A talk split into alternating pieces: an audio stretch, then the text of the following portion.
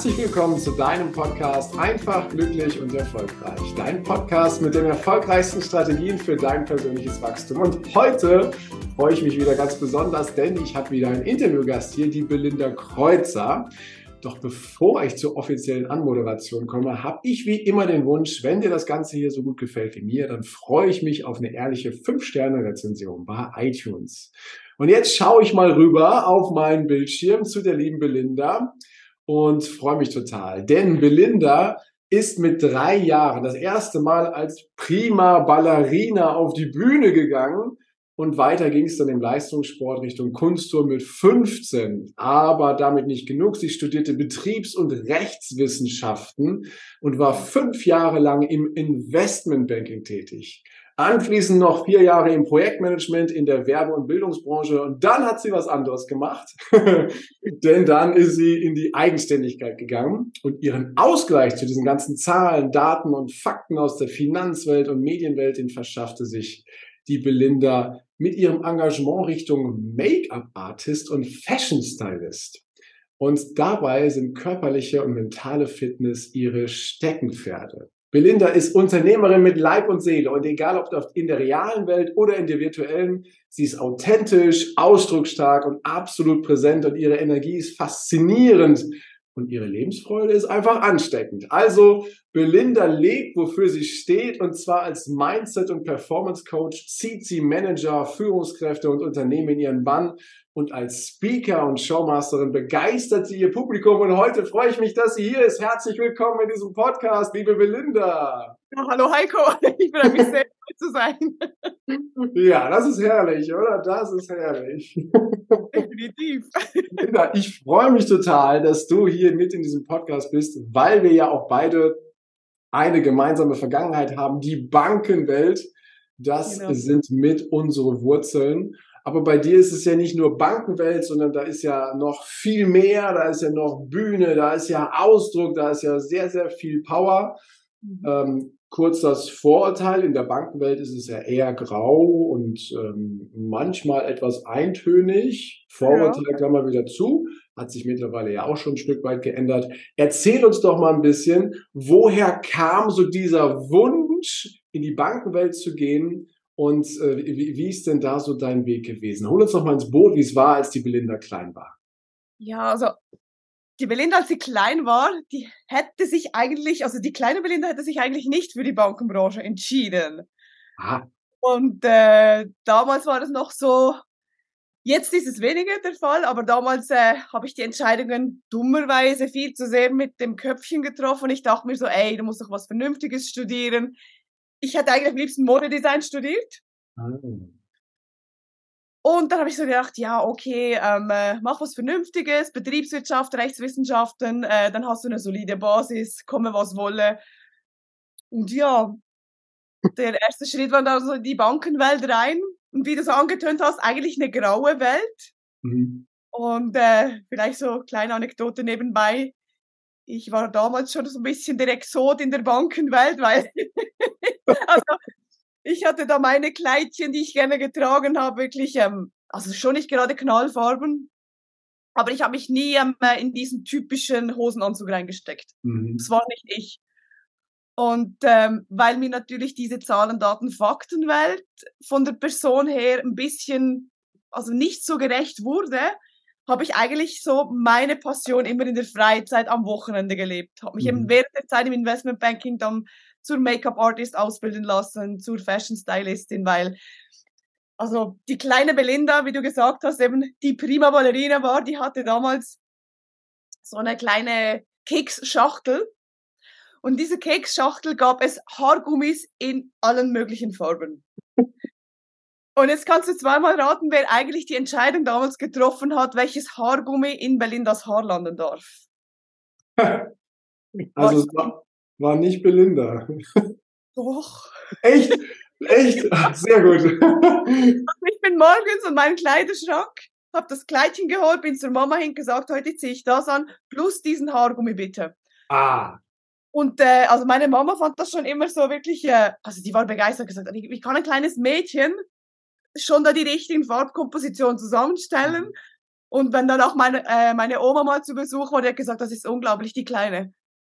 Das hätte sie noch nie erlebt, dass ein kleines Kind wirklich schon so treffsicher sagt, und das will ich, und mit dem gehe ich raus. Und es hat wirklich Situationen gegeben, wo die Mama mir ein anderes Haargummi reingemacht hat. Und ich habe es einfach rausgerissen und gesagt, nee, so gehe ich nicht aus dem Haus. also hat schon sehr früh angefangen, diese Begeisterung für diese ganze Ästhetik, für ähm, ja, ein gepflegtes äußeres Erscheinungsbild. Weil letzten Endes, also egal wo wir unterwegs sind,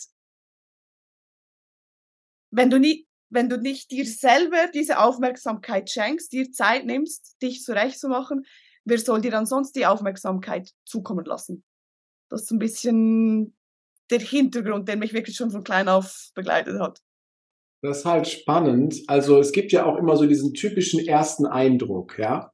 So, manche nennen das ja auch Halo-Effekt oder erster Eindruck. Der erste Eindruck zählt und du sagst genau. es, so nehme ich das jetzt wahr und aus unseren Vorgesprächen weiß ich das ja auch, dass du sagst, hey, das ist einfach auch unsere Gelegenheit, uns zu präsentieren. Und wenn wir uns, ich sag mal, schick machen, wenn wir uns gut fühlen in dem, so wie wir uns kleiden, dann haben wir auch einen Eindruck, den wir bei unserem Gegenüber hinterlassen. Und ähm, das ist ja auch äh, heutzutage wichtiger denn je, wo die Aufmerksamkeitsspanne ja immer kleiner wird. Wird, ja. In der Tat. Und jetzt äh, arbeitest du ja auch mit Managern und Führungskräften und Unternehmen zusammen. Ähm, wie, wie ist es da? Also ist es, ist es, also sind es auch eher so Bereiche, wo du äh, dich anpasst oder wo du auch voller Energie und voller Ausdruck auch in der Kleidung dann eben da auftrittst? Wie ist das da? Ähm, also mittlerweile habe ich schon so ein bisschen meine Markenzeichen, aber warte, warte mal einen kleinen Moment, ich bin gleich zurück. also. Also dieser Blazer ist wahrscheinlich mittlerweile schon so ein bisschen äh, mein Markenzeichen geworden. Okay, für alle, die das jetzt nur hören, ja. ein. Beschreib mal kurz, was das für ein Blazer ist. Beschreib mal kurz, was das für ein Blazer ist. Ähm, das ist so ein, ein Oversize Blazer, also ein bisschen weiter geschnitten in knallpink. Mhm. mit schwarzen äh, doppelreihigen Knöpfchen und äh, schwarzem Innenfutter und das zum Beispiel also ja, und dazu trage ich natürlich immer pinkfarbenen Lippenstift. Um, ja. In Kombination mit meinen blauen Augen das, ja, matcht ja. nicht so schlecht. Also, du wirst auf jeden Fall gesehen, wenn du in den Raum kommst, ne? Ja. Ja. Aber ich kann auch mal zurückhalten. Das ist jetzt nicht so, also wenn ich jetzt wirklich irgendwie eine, jetzt nur unter Managern, Führungskräften unterwegs bin oder auch ähm, Workshops, Seminare gebe, dann ziehe ich natürlich nicht äh, direkt diesen pinken Blazer an. Also mhm. da komme ich auch mal schlicht in schwarz dahin, weil, ja, möchte da natürlich nicht gerade mit der Tür ins Haus fallen. Ab dem zweiten Tag kommt dann der pinke Bläser, aber am ersten genau. Tag ist noch. ist Bei dem ersten Tag wird es ein bisschen abgetastet. Ähm, äh, wie sind die Leute so unterwegs? Äh, verträgst du das Pink oder bleibe ich lieber beim Schwarz? Ja, ja. Ich frage ja deswegen, weil ähm, ich mal gucken, wie das, wie das bei dir ist. Also wenn die Leute in ihre Performance gehen, wenn die Leute auf ihre Leistung gehen, wenn sie authentisch werden, wenn sie das machen, was sie lieben, dann äh, kommen ja auch ganz andere Leistungen und Ergebnisse diesbezüglich raus. Und jetzt gucken wir mal in die Bankenwelt hinein. Und dort wird ja ganz oft sich irgendeine äh, eine Rolle angezogen und dann ähm, ist das, aber ist das Potenzial, ist diese Leistung, ist diese Kraft und die Power der einzelnen Menschen darunter ja irgendwo versteckt. Mhm. Ähm, ist das so ein bisschen mit deinem Geheimnis, dass du diese, diese Dinge bei den Leuten mit entfachst, in den Teams mit entfachst, dass dann halt auch die Performance so kommt, wofür sie dich dann buchen? Mhm weil ich ein, also es braucht natürlich immer zuerst ein bisschen die, äh, die Überwindung des inneren Schweinehundes. Mhm. Das heißt, ähm, äh, es traut sich natürlich nicht jeder von Anfang an, sich mit all seinen Facetten zu zeigen. Und dann wirklich, wenn du mit den Menschen in die Tiefe gehst und sagst, ey, wofür stehst du eigentlich? Was willst du eigentlich mit deinem äußeren Erscheinungsbild verkörpern? Wie sollen dich die Menschen da draußen wahrnehmen? Dann merkst du wirklich so, wie dieser Entwicklungsprozess Beginn, wie die Menschen zu reflektieren anfangen und sich dann auch plötzlich trauen und sagen, ja, eigentlich, äh, da dieses sterile schwarze, dieser sterile schwarze Hosenanzug ist eigentlich nicht das, wofür ich stehe. Mhm. Also ich möchte mich auch von anderen Seiten zeigen und das ist natürlich schön, wenn, dies, wenn du diese Entwicklung dann siehst. Ja. Quasi, es gibt ja diesen Spruch äh, von der grauen Maus zum Paradiesvogel oder was auch immer. Ja. Ja, in der Tat. Jetzt, also wie nimmst du es wahr? Ist es so, dass die Leute eher angepasst sind oder eher quasi ihre Power und ihre Authentizität leben? Also ich erlebe beides. Ja. Es gibt natürlich viele, die sich nicht wirklich trauen, da dauert es auch ein bisschen länger, bis sie dann wirklich so, bis du die eigentlich aus der Reserve rauslocken kannst. Mhm. Also einige holst du ab und einige halt nicht, wie es in allen Bereichen so ist. Mhm. Wie schaffst du es denn, die Leute dazu zu motivieren, diesen Mut aufzubringen und selber dann eben sich ein Stück weit zu trauen und ganz aus sich rauszukommen? Also, dass sie sich sicherlich mal schon intensiv mit ihrer eigenen Geschichte auseinandersetzen. Mhm. Und auch wie ich jetzt erzählt habe, ich gehe da wirklich immer so ein bisschen in die Kindheit zurück, weil das Kind in uns, das weiß eigentlich, was es will.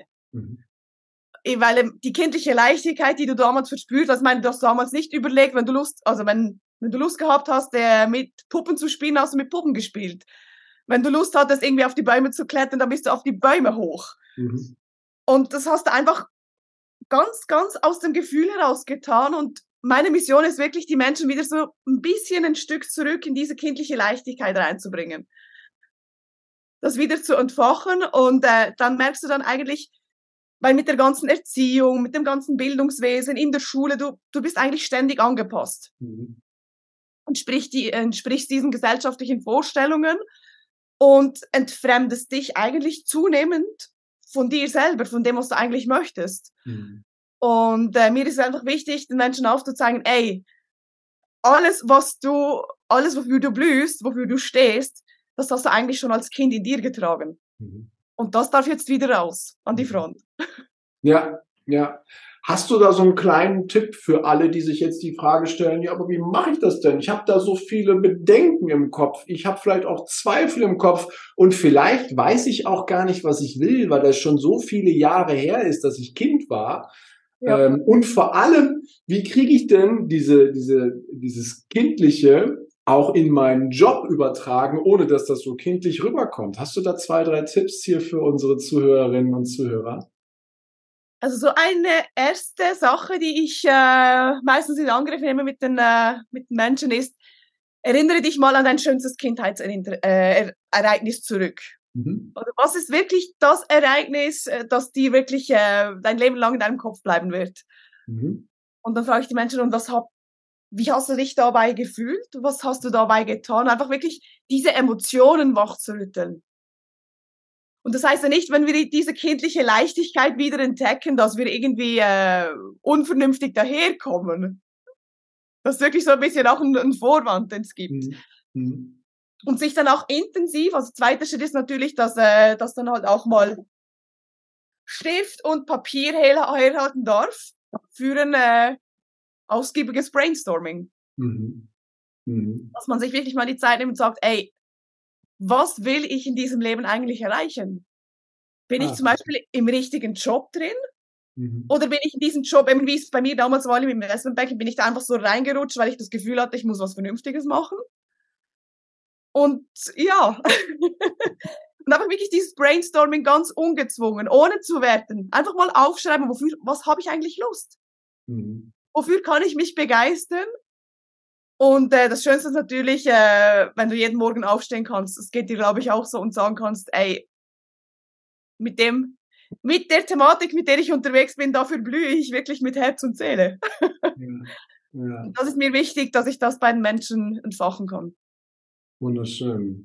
Also nehme ich das richtig wahr, dass es darum geht, diese kindliche Power wiederzufinden. Ne? Diese, genau. diese Unbekümmerheit, diese Power und sich diese Kraft zu nehmen, diese Energie zu nehmen und das in die Tätigkeiten zu übertragen, die wir eben heute tun. Ja. Und dabei halt auch mal kurz die Frage stellen, hm, also äh, mache ich denn das, was ich eigentlich machen möchte? Ja. Ja, okay. Ja. Sehr gut, sehr gut. Das heißt ja nicht in dem Schritt, dass wenn, äh, also wenn wir das Beispiel nehmen, dass wenn ich ein Seminar oder ein Workshop in einem Unternehmen gebe, dass es jetzt so ist, dass äh, äh plötzlich jeder sein Leben umzukrempeln hat, weil es sind die kleinen Dinge, die letzten Endes de, de, de entscheidend sind. Mhm. Es kann auch sein, dass du vielleicht dann äh, merkst, ja, es gibt in dem Unternehmen vielleicht noch andere Funktionen, die ich wahrnehmen kann, die mir mehr zukommen. Und statt dass du vielleicht gerade, wie soll ich sagen, alles über den Haufen wirfst, den Job kündigst und irgendwas Neues anfängst. Mhm. Mhm. Und einfach, was wichtig ist, wie gehen wir die Dinge an? Mhm. Also ich weiß nicht, was bei dir das Wort müssen auslöst. das also Wörtchen müssen. Mhm. Es hat halt was von Zwang und von außen aufgedrückt. Genau. Ja. Und es ist spannend, ich habe vergangene Woche wollten mich meine Mädels äh, abends rausnehmen aus der ganzen Geschichte und gesagt, ey Belinda, wir machen Ladies Night, Feierabend trinken. Da habe ich gesagt, heute kann ich leider nicht.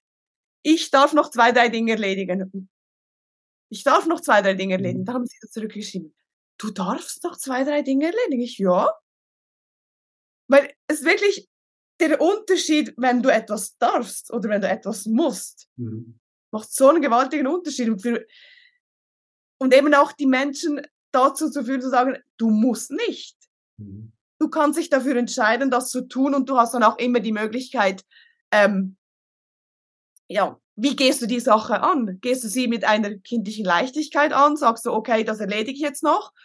Oder ähm, äh, quasi ist es für dich ein Druck, ein Muss und äh, dann erledigst du die Dinge natürlich äh, mit, nicht gerade mit derselben, mit demselben Power, mit der, mit derselben Performance. Ja. Und dann sind wir schon wieder, wie du schon angesprochen hast, beim Thema Performance. Dann sind wir bei der Performance und darum geht es ja letztendlich in der Wirtschaft. Ne? Darum geht es ja in den Unternehmen, dass die Unternehmen wirtschaften, also so viele Menschen wieder drin auch tätig sind und dass der Mensch immer der wichtigste Faktor für das Unternehmen ist, gar keine Frage. Doch am Ende geht es auch darum, dass das Unternehmen betriebswirtschaftlich schwarze Zahlen schreibt, Gewinne schreibt und Erträge steigert. Ja. Und da geht es ja dann auch um Performance. Und wenn ich das bei dir raushöre, nimmst du, korrigier mich, mhm. die einzelnen Menschen, die einzelnen Teams, wächst in ihnen ihre Power Mhm. und äh, lässt sie dann eben in den Teams arbeiten, so dass sie mit Freude und Spaß da aktiv sind und dann die Ergebnisse automatisch steigen, richtig? Genau, ja. Sehr okay. schön. Sehr schön zusammengefasst. und der eine oder andere fragt sich jetzt, äh, äh, ja, aber, äh, aber wie? Weil es gibt ja auch Risiken dabei. Ne? Wenn ich quasi diese kindliche Power wecke und überlege, was will ich in meinem Leben eigentlich machen, könnte ja auch rauskommen, uh, das, was ich gerade mache, passt mit dem, was ich will, nicht überein. Ja. Ähm, wie, wie, wie, wie sind denn deine Erfahrungen da mit diesen Veränderungsprozessen, so nenne ich sie mal? Also es gibt sicher der ein oder andere, der dann wirklich also den Power nimmt und sagt, ja, ich, äh, oder ja auch den Mut hat zu sagen, ich bin wirklich im falschen Business unterwegs, mhm. weil das, was ich da zu tun habe, äh, in dem Bereich werde ich meine kindliche Leichtigkeit nie finden. Mhm. Und äh, diese Menschen nehme ich dann natürlich an der Hand und sage, ey, dann schauen wir mal miteinander im Detail an, wo deine Reise hingehen kann. Mhm. Was dich dann wirklich begeistert, dass du am Morgen sagst, ey, geil, ich stehe auf, ich freue mich auf das, was kommt. Aber in der Regel kannst du wirklich schon mit, äh, ja, indem du wirklich mit, mit den Menschen in Dialog gehst, kannst du schon sehr, sehr viel bewirken in dem Bereich. Ja, das ist ja fantastisch. Also wenn ich da so drüber nachdenke, ähm, geht es, geht es ja auch darum, dass äh, die einzelnen Stärken der Leute aufgeweckt werden. Ne? Du hast es vorhin schon einmal kurz angesprochen, dass die äh, Leute vielleicht auch durch eine leichte Veränderung ihrer Aufgabe, dass die Teams durch eine andere Zusammensetzung dann eben auch viel bessere Ergebnisse dann eben mit erzielen ja. können. Und wir von diesen Starren einfach mal weggehen, von wegen, mein Team hat zwölf Leute und ja. der macht das, der macht das, der macht das, sondern wir mischen einfach mal und dann kommen wir halt auch daran. Hm, wie ist denn mittlerweile so, so deine Wahrnehmung zum Thema Mindset? Ich meine, der Begriff Mindset ist ja relativ stark benutzt. Mhm. Äh, bei dem einen oder anderen etwas positiver, bei dem einen oder anderen etwas negativer. Aber wie offen sind Unternehmen aus deiner Perspektive mittlerweile für diese Veränderungen, dass die Mitarbeiter, dass die Ressourcen des Unternehmens quasi in ihre Leistungsfähigkeit und ihre Spaß und Freude reinkommt. Also wie, wie nimmst du es wahr? Wie bereit sind sie, hier wirklich anzupacken und Dinge zu verändern? Also ich denke, dass das schon ein gewaltiger äh, Prozess im Gange ist. Und auch wenn das Thema mittlerweile schon lange in aller Munde ist, wissen, also wissen die Unternehmen mittlerweile, was es bedeutet, wenn das Mindset der Mitarbeiter auch stimmt. Mhm. Das heißt, wenn die Mitarbeiter das richtige Bewusstsein haben für die Arbeit, sich mit der Arbeit identifizieren können. Weil äh, also du kannst die besten Mitarbeiter im Boot haben, wenn die sich mit dem Unternehmen sozusagen nicht identifizieren können. Also kriegen wir sicherlich niemals dieselbe Performance hin. Und da wirklich, äh, da möchte ich allen äh, Führungskräften ans Herz legen, sich auch für die einzelnen Mitarbeiter Zeit zu nehmen. Also ich erinnere mich damals zurück, war eigentlich spannend, als ich ins Investmentbanking eingestiegen bin, durfte ich meinen ersten äh, Disk-Test machen. Mhm. Also da wurde mir schon gesagt, äh, in welche Richtung es mit mir gehen soll. Also Belinda, du gehst nicht ins Backoffice, du kommst an die Front. Du bist ein, äh, weißt du noch, was bei dir rausgekommen ist? Also für alle, Disc, Disc ist ja ein Persönlichkeitsprofil, wo, wo die, die Menschen in unterschiedliche Farben und Profile und Stärken und Potenziale eingestuft werden. Genau. Weder gut noch schlecht, sondern nur eine Einstufung. Ja. ja. Mhm. Um eigentlich auch herauszuspüren, schon mal in einem ersten Schritt, ja, wo ist die Person am besten aufgehoben? Fühlt mhm. sie sich ähm, äh, in, an der Front, sage ich jetzt mal, wirklich mit dem im direkten Kundenkontakt wohl? Oder ist es eher eine Person, die lieber ähm, äh, ein bisschen zurückgezogen ist, grandiose Leistungen vor dem Computer erledigt. Das ist wirklich äh, also essentiell, dass, dass die Unternehmen das sicherlich in einem ersten Schritt, also bereits bei der Anstellung eines neuen Mitarbeiters tun. Mhm. Ja, ja. Gut, diese Einstufungen, die sind ja heute auch noch, ähm, werden ja heute auch noch oft vorgenommen, um einfach auch Teams zusammenzustellen. Ne? Weil es macht ja keinen Sinn, nur die kreativen Köpfe zusammenzustecken. Die werden Schwierigkeiten haben, die, die, die Pläne und die Umsetzung und Konzepte auf die Reihe zu kriegen. Und umgekehrt, wenn du nur Leute nimmst, die, die quasi nur planen, äh, da kommen vielleicht nicht immer so die kreativen Ideen bei raus. Ne? Also wenn es miteinander mischt, hast du ja alles. Ja, vielleicht eben die kreativen Vögel, die planen dann vielleicht ein bisschen am Budget vorbei. und da brauchst du natürlich eben ein paar rational ähm, eingestellte Typen, die dann auch mal sagen, ja, die Idee ist ja gut und recht, aber äh, nichtsdestotrotz dürfen wir aufs Budget achten. Ja, ja. ja. Ja, sehr gut. Jetzt würde ich gerne noch einen Bogen schlagen, weil ich weiß, du bist ja auch sportlich unheimlich aktiv. Ne? Also wann immer ich einen Post von dir sehe, eine Story von dir sehe, bist du immer irgendwie sportlich aktiv. Ob auf dem Land, auf dem Wasser, im Fitnessstudio, sonst wo. Also es ist immer irgendwie Bewegung und Sport bei Belinda mit dabei. Und äh, jetzt ist mal meine Frage, hat es irgendwie Einfluss, also dass, dass die körperliche Verfassung ist, unsere körperliche Haltung, unsere Power, dass die auch Einfluss eben mit auf unsere Berufswelt hat? Das war der erste Teil des Interviews. Vielen Dank, dass du dir bis hierhin die Zeit genommen hast. Und gleich geht es weiter. Ich wünsche dir viel Spaß mit dem zweiten Teil.